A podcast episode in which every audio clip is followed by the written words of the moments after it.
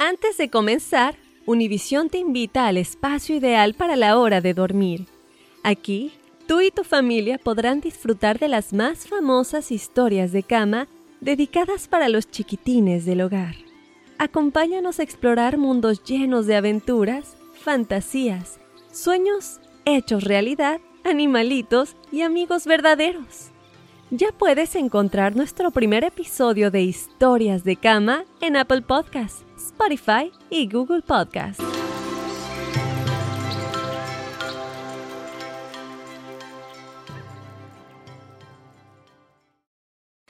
Amigos, soy Andrea Chediak. ¿Escucharon del nuevo podcast bilingüe Juntos We Shine presentado por Target? Ahí pueden oír las historias más inspiradoras de las personas extraordinarias en nuestras comunidades. Escucha Juntos We Shine por Apple Podcasts, Spotify o en cualquier plataforma de podcast. Fácil, ¿verdad? Suscríbete ya para ser notificado en el momento que se lanza un nuevo episodio. Together podemos hacer una diferencia, porque juntos we shine.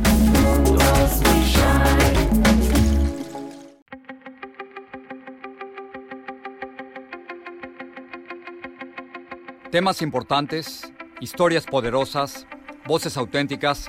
Les habla Jorge Ramos y esto es Contrapoder. Bienvenidos a Contrapoder. Hoy vamos a hablar con una periodista, pero sobre todo con una cuidadora de palabras. Antes de decirles de quién se trata, déjenme hacerles algunas preguntas. Ustedes cuando escriben la palabra solo, la acentúan, le ponen acento en la primera O otra pregunta. Cuando escriben mayúsculas, ¿las acentúan o creen que las mayúsculas no se acentúan? O si tienen la opción de escoger entre la palabra bullying en inglés o acoso en español, ¿cuál escogen? Porque el presidente de México, Enrique Peña Nieto, usó la palabra bullying y no acoso. Todas estas son algunas de las dudas y preguntas que siempre ha tenido Paulina Chavira y que después ella trata de resolver. Paulina Chavira, una verdadera cuidadora de palabras, tiene la siguiente filosofía. Todo, absolutamente todo lo que decimos en inglés se puede decir en español. Y como verán en nuestra siguiente plática, el español es uno de los idiomas más ricos que existen en el mundo. Paulina, muchísimas gracias por estar con nosotros. Te sigo en Twitter y ahora tengo la oportunidad de hablar eh, durante unos minutos contigo. es un placer de verdad. Ay, para mí también, Jorge, muchísimas gracias y mucho gusto también. Bueno, tú, tú dijiste alguna vez que todos tienen derecho a equivocarse, particularmente en Twitter, y yo a corregirlos. ¿Cuándo empezaste a cazar palabras o a cazar errores?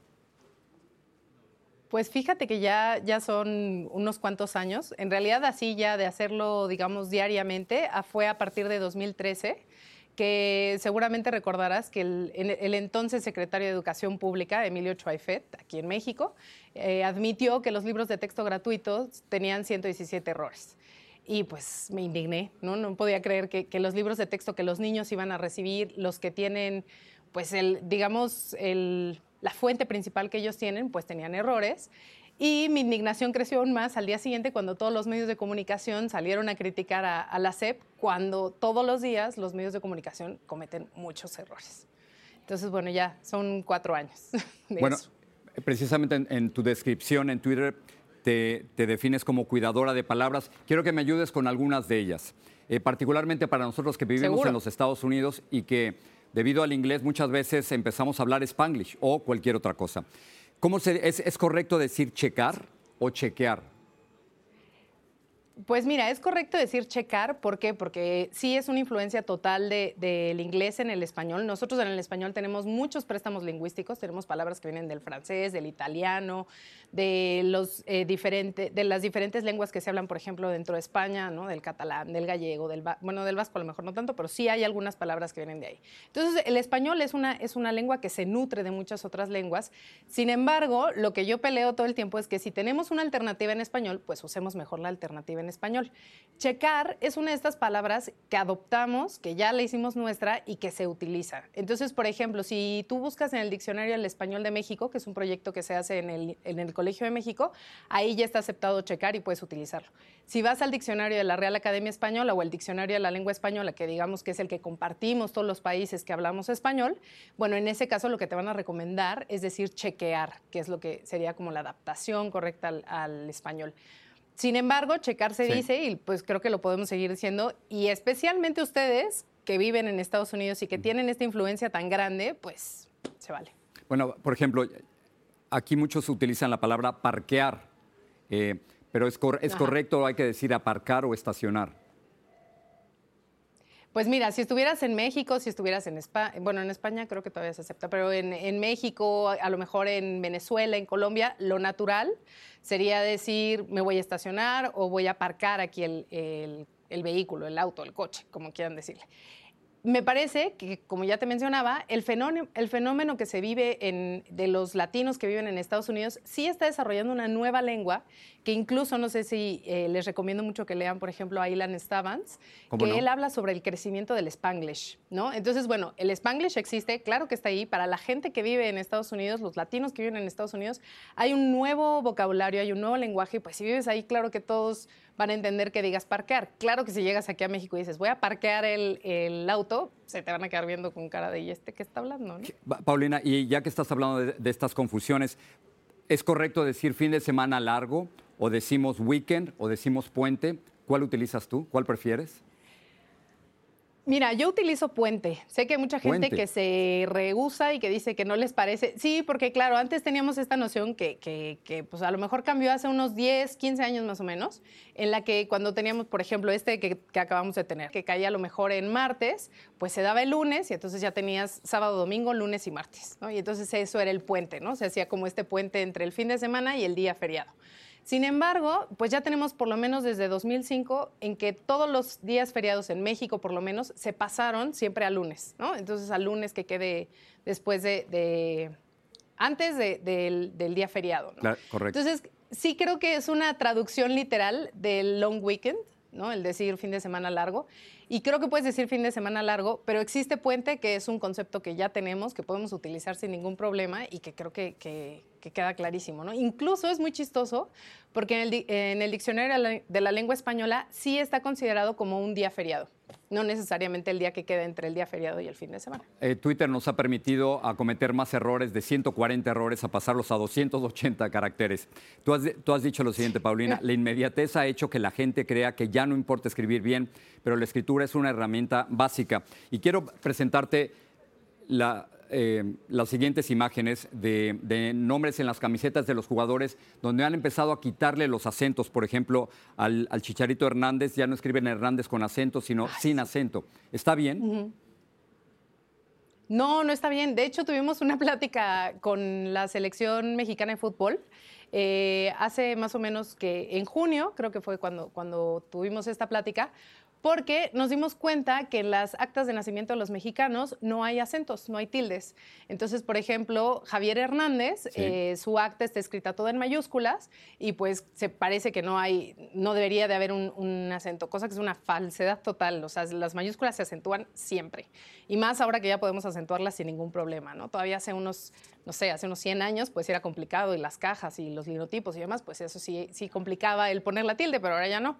Y justo, eh, pues hablé, me di cuenta en un partido entre Portugal y México, en el que vi que los, jugadores portugueses tenían sus nombres ya fuera con, con cedillas, con acentos graves, con acentos agudos, o sea, como que dije, oye, ¿por qué los mexicanos no? no? Ni Layún, ni Hernández, eh, ninguno de ellos tiene, tiene la tilde. Y lo que me decían ahí es que, claro, nuestros pasaportes no tienen tilde porque por convenio interna internacional no se ponen las tildes y que ellos registraban así a los, a los jugadores ante la FIFA, ¿no? Y bueno, ya después de ese intercambio que tuvimos en Twitter y con un par de artículos y demás, quedamos ya en que ellos iban a hacer todo el esfuerzo para ponerlo porque lo correcto es poner el acento. Paulina, dos palabras donde siempre nos equivocamos. La palabra solo. Hay gente que pone el acento Ay, en la primera sí. O, pero tú tienes una pelea personal Ajá. con el solo. Incluso lo tienes en tu cuenta de Twitter. ¿Solo nunca se acentúa? Sí, de hecho Pues ya no, ya se recomienda que ya no se acentúe. Desde 2010 hubo un cambio en algunas reglas ortográficas y uno de estos cambios fue el de la tilde en solo cuando se trata de un adverbio. Eh, si lo vemos eh, filológicamente hablando, lingüísticamente hablando, bueno, filológicamente hablando, no necesitaría la tilde porque es una palabra grave que termina en vocal y porque no tenemos ningún cambio eh, de, fuerza tónica al pronunciar el solo de adverbio y el solo de adjetivo. Y, guion, y la palabra... decir solo tomo café solo. Claro, adelante. Sí, te, puedo decir solo tomo café solo y lo pronuncio exactamente igual sin hacer ninguna distinción tónica, que es lo que pasa, por ejemplo, con las tildes diacríticas, que son las que nos ayudan a distinguir una palabra que se escribe igual, pero que tiene diferente función. Y esa era la tilde que teníamos en solo. Eh, sin embargo, es una tilde que causa Ajá, justo, guion es uno de esos cambios que hubo porque es un monosílabo. Yo, estaba acostumbrado a ponerle el acento en la O. Eh, estaba acostumbrado a ponerle el acento sé, todos estaban acostumbrados. Pero, pero, pero si, sí, no, sí, sí. si no lo usamos, no, no podríamos pronunciarlo como guion en, lugar de guion. Exactamente, fíjate cómo lo pronunciaste. Tú lo pronunciaste guion. La carga tónica está en la O. Eso quiere decir que tenemos ahí un diptongo, en realidad, porque la que suena es la I y la O. Entonces se mantienen en la misma sílaba, es un monosílabo, se pronuncia así, guion.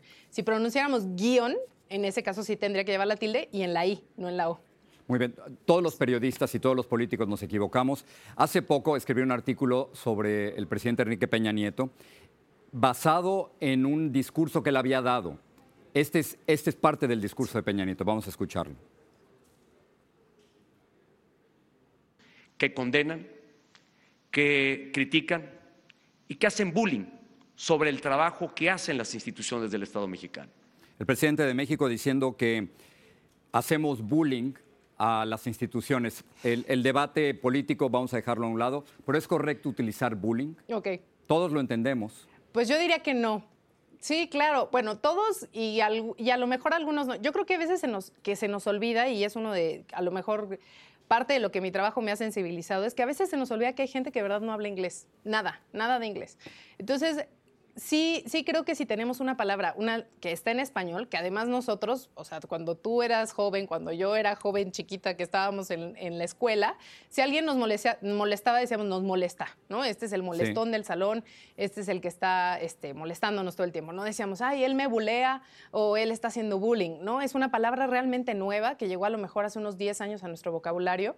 Y sí creo que si existe una alternativa en español, pues el presidente de México debería de utilizar esa alternativa en español y puede utilizar acoso, ¿no? O puede utilizar abuso, o puede utilizar, son una molestia, ¿no? O sea, se la pasan molestando al gobierno de México las organizaciones no gubernamentales y los medios de comunicación. Ahora, no, no solo el presidente, sino también el, secretario de Educación, Aurelio Nuño, ha sido criticado no necesariamente por, por la forma de escribir, sino por la forma de pronunciar. Esto es lo que dijo. Muy bien, pues ahorita los van a llevar para que vayan y puedan tener los libros que les gustan para que los empiecen a leer. Adiós. ¿Qué? Sí. leer. Leer. Eso, leer. Muy bien.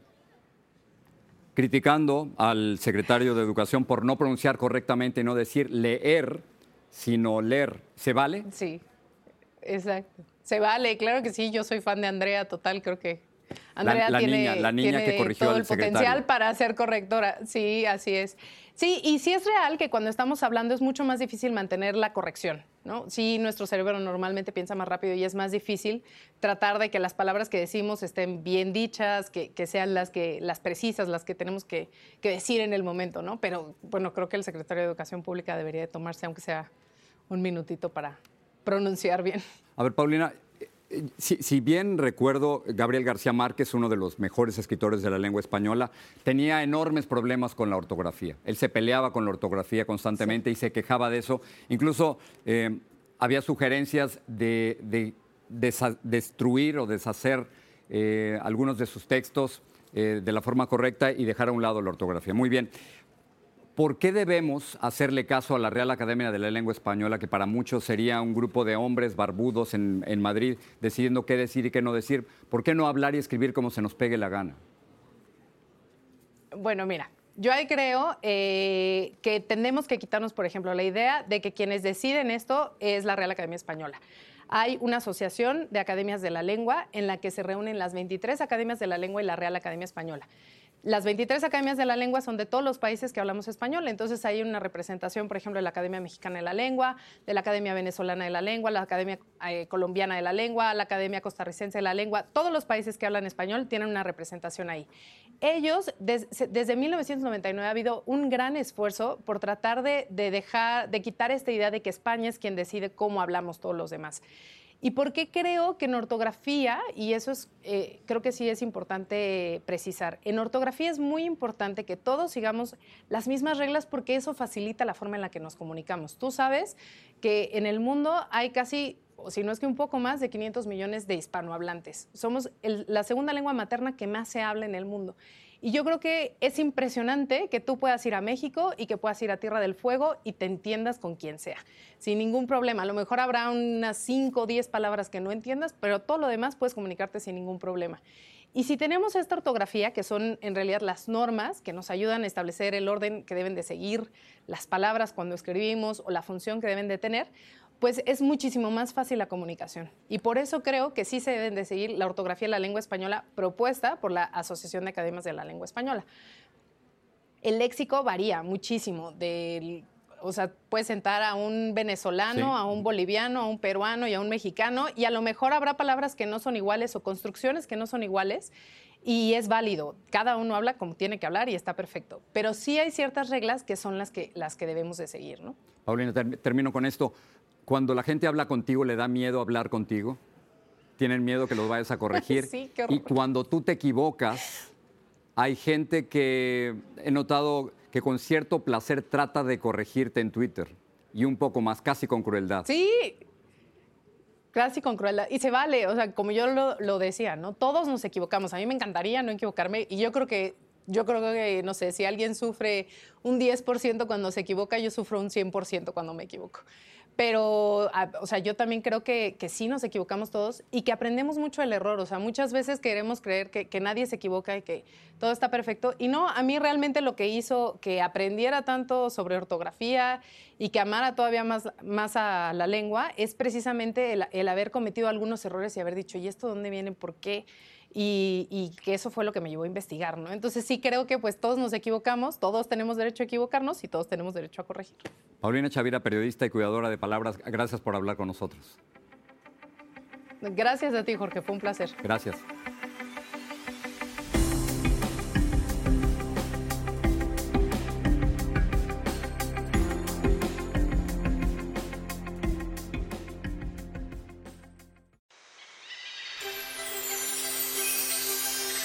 Antes de irnos, Univisión te invita al espacio ideal para la hora de dormir. Aquí, tú y tu familia podrán disfrutar de las más famosas historias de cama dedicadas para los chiquitines del hogar. Acompáñanos a explorar mundos llenos de aventuras, fantasías, sueños hechos realidad, animalitos y amigos verdaderos. Ya puedes encontrar nuestro primer episodio de Historias de Cama en Apple Podcasts Spotify y Google Podcast.